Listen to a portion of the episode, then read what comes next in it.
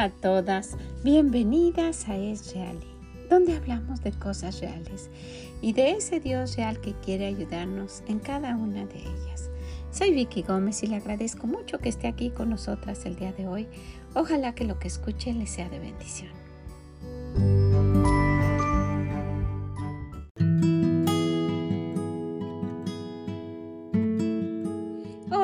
¿Cómo se encuentra? Espero que esté bien. Gracias por acompañarnos, gracias por tomar un ratito de su tiempo y estar aquí con nosotras en este día, en nuestro devocional de la semana, en el cual vamos a estar charlando solo un poquito, hablando de lo que ha pasado y animándola, diciéndole que con el Señor se puede, que con Él todo es posible. ¿Verdad? Y vamos a estar hablando de algo que estuvimos llevando a cabo esta semana pasada, toda mi familia y yo. Fue de gran bendición y espero que lo que usted escuche le ayude y la anime a querer también unirse y, y pues tratar, ¿verdad? Porque eso es lo que estamos haciendo, solo tratando de servir un poquito a nuestro Dios.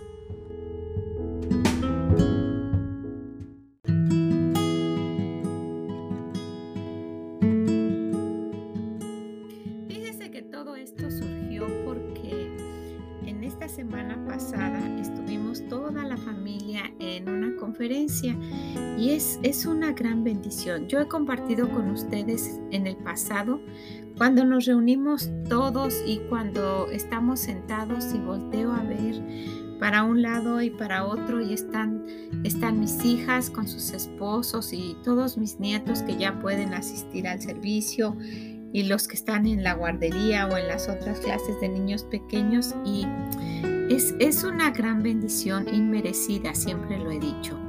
El Señor ha tenido mucha misericordia para con nosotros, mucha. Entonces, en esta conferencia en especial, nos reunimos todos y cada uno hace una parte, cada uno tiene algo que está haciendo. Y pues es muchísimo trabajo para, para eh, este Randy, que es mi, mi yerno y, Nelly, que es mi hija, haciendo esta conferencia.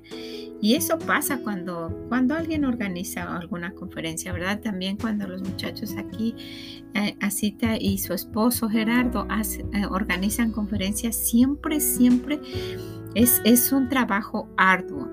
Entonces, pues mm, con, con el deseo de, de estar juntos, y de poder convivir, pero principalmente de servir al Señor en lo que podamos, es que pues apartamos tiempo, mi esposo aparta tiempo de su trabajo y, y, aun cuando yo trabajaba siempre tenía este tiempo como, como separado para, para poder asistir a esta conferencia y a las otras conferencias que, que, tienen, que tienen mis hijos también. Solo que estamos hablando específicamente de esta. Es una conferencia dirigida a la familia y yo no sé si usted en su iglesia tenga algo semejante. Es solo dirigido al esposo, a la esposa, a los hijos y también hay consejos para los abuelos o familiares, pero todo es alrededor del, núcleo familiar y mire que es de gran bendición. Uno puede decir, yo ya fui a varias conferencias porque de verdad hemos ido a varias, eh, hemos ido a varias conferencias durante, durante los años y si solo fuera por uno, una por año, por lo menos son 20, ¿verdad? Más como 25. Pero, pero han sido mucho más que esas porque hemos ido dos o tres veces al año en diferentes lugares pero siempre uno aprende algo. Nunca, nunca hay, hay, un momento en que uno pueda decir, yo ya aprendí todo, no hay nada que uno pueda aprender, ya para qué voy. No, siempre es de gran bendición. Y estoy comentándole esto porque yo no sé cuánto eh, usted tenga la posibilidad de asistir a una. Y es triste darse cuenta que cuando pues las iglesias se, esfuerzan por hacer este tipo de actividades, los, los miembros lo toman en poco y no asisten. ¿Verdad que sí? Es muy triste eso. O que después tienen alguna invitación y pues solo lo toman como, como algo sin importancia y no van. Entonces, pues yo me imagino que en esta conferencia hubo algunos hermanos que por alguna razón no fueron, pero de verdad se pierden de muchas bendiciones. El poder estar con, con personas que, tienen experiencia en esto, con pastores que, que ya han, han, tenido pues muchos años en el ministerio y casados y aconsejando y viendo familias desintegrarse o familias restauradas o familias con problemas irse desmoronando por no seguir estos, estos consejos o hijos que en algún momento se descarriaron totalmente y luego con algunos de estos consejos volvieron al camino y hasta terminaron sirviendo al Señor, es una gran bendición. De verdad que sí. Hay, hay mucho, muchísimo que aprender en, en cada una de estas sesiones. Y pues cuando uno va con un corazón ya preparado y ha orado y le ha dicho al Señor, Señor, yo quiero ir y quiero aprender quiero que me enseñes, quiero que me digas en qué necesito cambiar. Cuando uno va con el corazón así, siempre va a encontrar algo, algo que le va a servir y algo que dice, wow, yo no había pensado en eso. ¿Cómo no se me había ocurrido?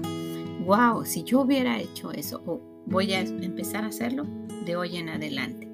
Y bueno, pues siempre es el caso en cada una de las conferencias.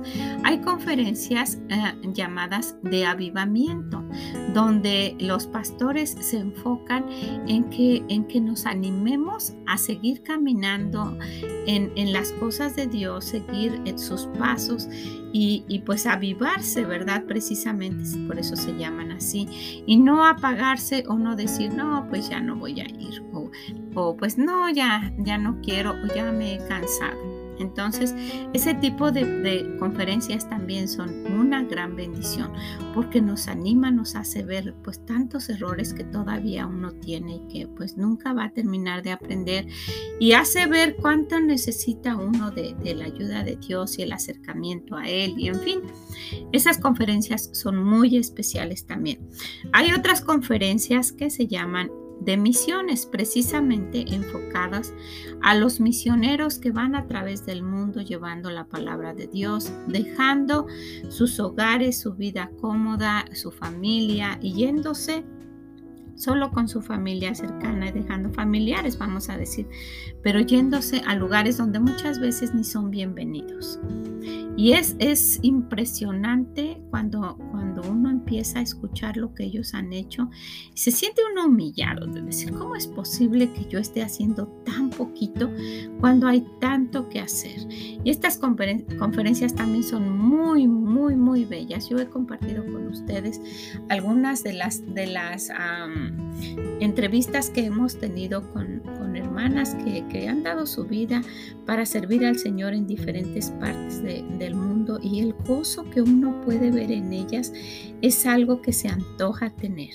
Y miren, todo este tipo de actividades hacen las iglesias para que sus miembros se animen a seguir en el camino del Señor. Y pues como lo mencioné, hay, algunos que lo toman en poco y que dicen, no, ¿para qué? ¿Para qué voy? O no, no tengo tiempo, o tengo que trabajar, o tengo... Y, y pues eh, hay, hay, muchas veces he escuchado esto, que eh, pueden dejar de trabajar por tres días que dura la conferencia y van a ahorrar muchísimo porque un divorcio cuesta mucho más. Entonces, pues vale la pena Ah, vale la pena ir con toda la familia y es, es una gran bendición ver cómo llegan los esposos con los niños y cada quien se distribuye en sus clases y las señoras solitas en, sus, en su salón con las hermanas que vienen a, darnos las clases y luego los, los hombres con los pastores, los jóvenes con otros pastores de jóvenes, las señoritas en sus clases, las, las niñas en sus clases, los, los chiquitos también en sus clases y los bebés en la, en la guardería que alguien los está cuidando. Entonces es un trabajo grandísimo, es un trabajo de equipo muy, muy grande, pero que, que de verdad trae muchísima, muchísima bendición. Estaba viendo que algo que han agregado en este año es, es que pues que las mamás no se preocupan de llevar comida o de que desayunen sus hijos antes de ir a la conferencia porque hasta eso les proporcionan. Hay desayuno, comida y cena gratis para todos y pues es admirable el trabajo que, que, que una iglesia puede hacer en conjunto cuando todos están en un mismo sentir de servir al Señor. Y ese es uno de los detalles que vamos a tomar en este día, el servicio al Señor. Y por eso le preguntaba, ¿usted está sirviendo al Señor? ¿No está sirviendo poquito, mucho o nada? ¿Qué es, qué, eh, qué es lo que usted pudiera decir que está haciendo para Dios?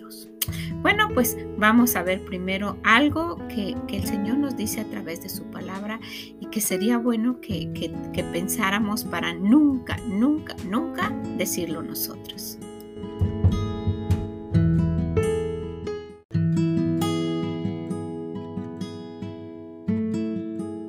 Y sí, ojalá que nunca digamos como dijo el pueblo de Dios. Dios hacía preguntas y el pueblo de Dios Israel, ellos contestaban y contestaban de una manera que, que, da pena hasta leer. Si vamos al libro de Malaquías, vamos a ver que el Señor pregunta y, y ellos de una forma muy insolente le contestan.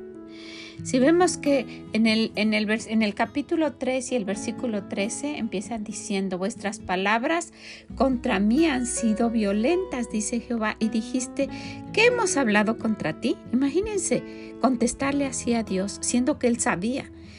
Habéis dicho, por demás es servir a Dios. ¿Qué aprovecha que guardemos su ley y que andemos afligidos en presencia de Jehová de los ejércitos? O sea, ¿para qué nos está sirviendo? ¿De qué sirve? No vale la pena, dijeron. Dios no los bendijo. Si el corazón no está con Dios, no tiene valor para el Señor. Los que quieran servirle a Él tienen que ser en espíritu y en verdad. Eso dice Juan 4:24. Dios es espíritu y, y, los que le adoran en espíritu y en verdad es necesario que le adoren. Lo único que vale realmente es el corazón. El problema no es Dios, sino nosotros. Ahí el problema no era Dios, sino ellos. Y le echan la culpa y le dicen, por demás es servirte. ¿Verdad que sí? También lo vemos ahí en, en, el libro de Isaías capítulo 58. Vamos a ver unos versículos. Y miren qué, qué triste que en algún momento de nuestra vida le faltamos al respeto al Señor en muchas maneras. Aquí en el versículo 3 dice, porque dicen, ayunamos y no hiciste caso. Humillamos nuestra alma y no te diste por enterado, hablándole así a Dios. O sea, ni siquiera, como si Dios fuera como una persona que no se fijó, que no se, que no se enteró. He aquí que en el día de, vuestro ayuno buscáis vuestro propio gusto y oprimís a todos vuestros trabajadores. Les está diciendo, ¿sabes que Lo haces solamente a tu manera y ni siquiera lo haces por agradarme a mí. Por eso piensas que no me di por enterado, pero yo me fijo en todo. Después dice, he aquí que para contiendas y debates ayunáis y para herir con el puño inicuamente.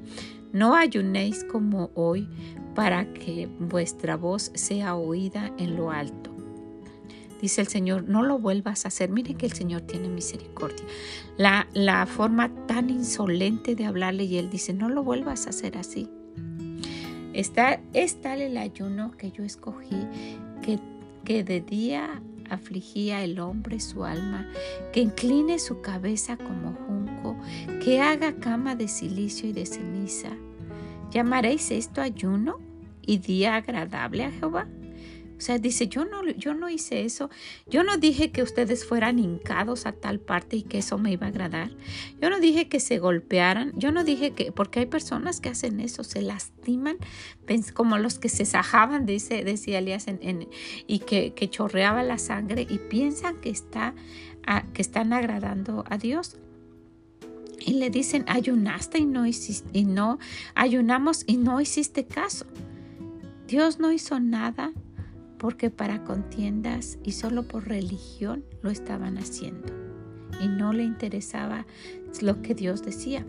¿Llamarás esto agradable a Jehová? Él contestó, cuando adoramos a Dios será como una vida que respalde. Si, nosotros queremos de verdad agradar a Dios, es nuestra vida, nuestro testimonio debe respaldar lo que estamos diciendo. ¿Verdad que sí?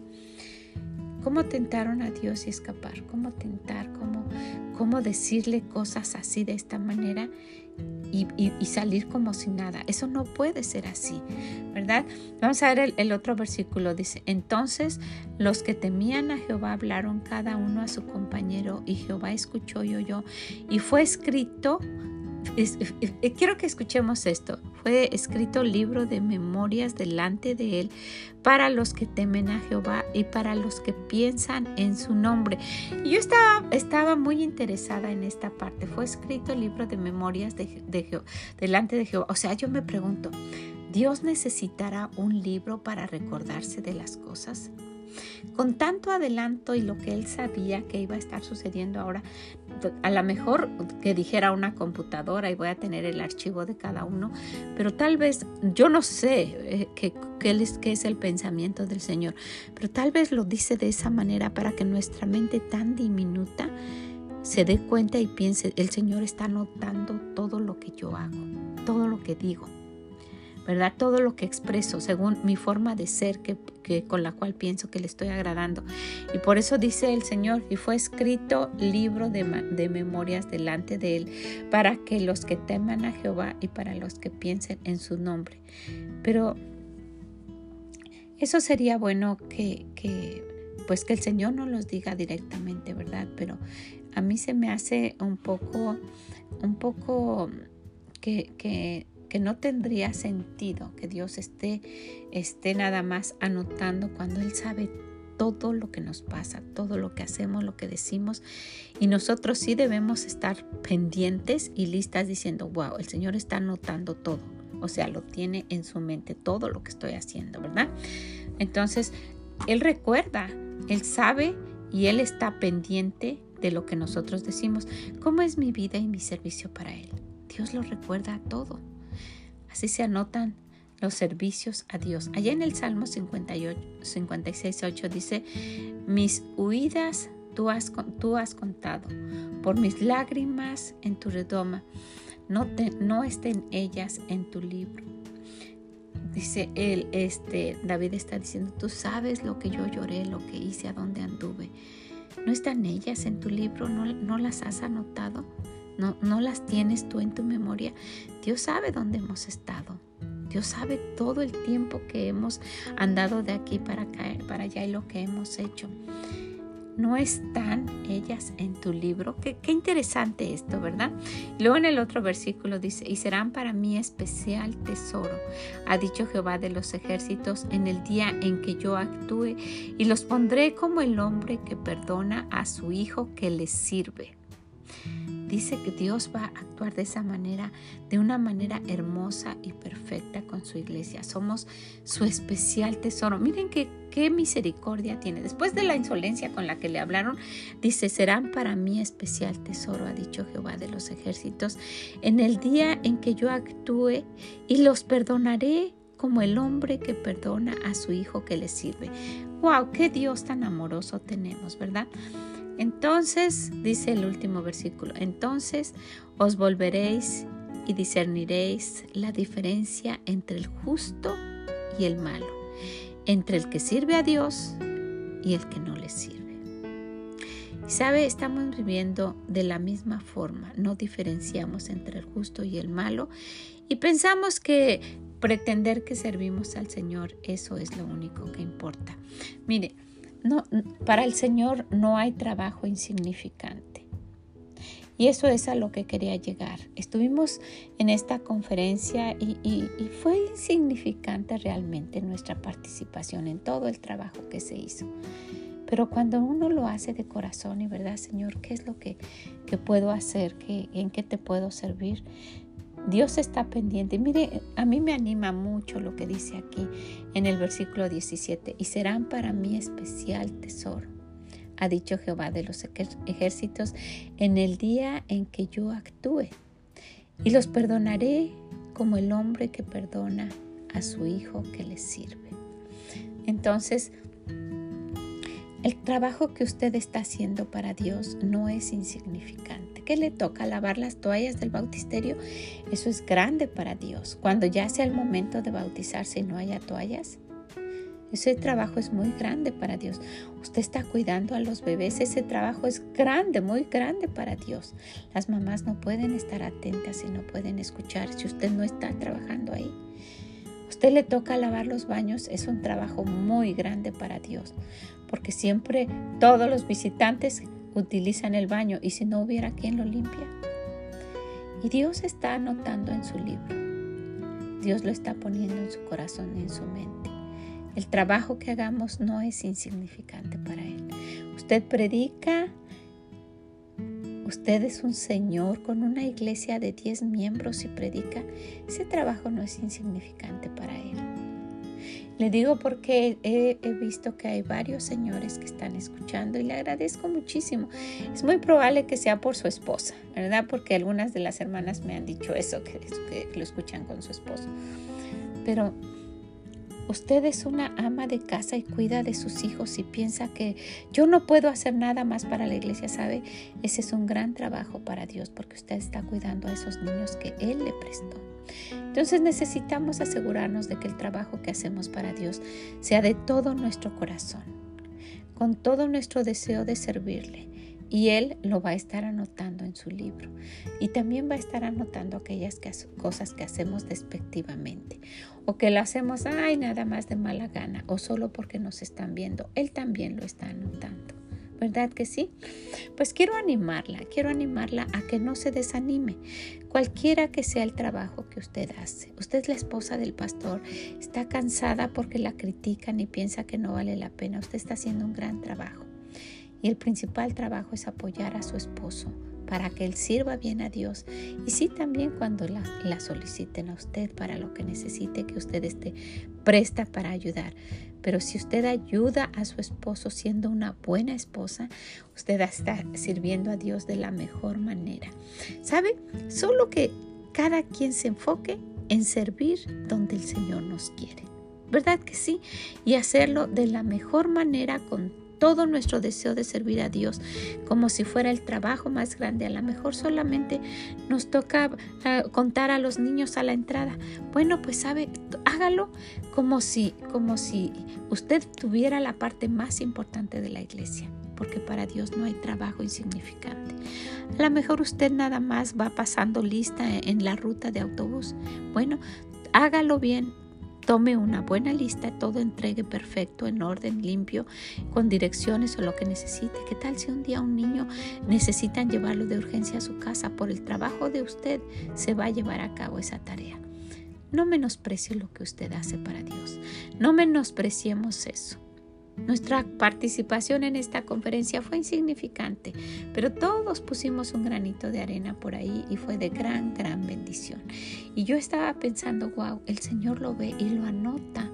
Dije, ay, qué pena contigo, Señor, uno puede hacer más. Ayúdanos a servirte como tú te mereces, de la mejor manera. ¿Qué le parece? Pues este momentito quería pasarlo para, para animarla a eso. Con el Señor todo es posible. Anímese, sírvalo de la mejor manera posible. Que el Señor le bendiga grandemente y nos escuchamos en la próxima. Bye bye.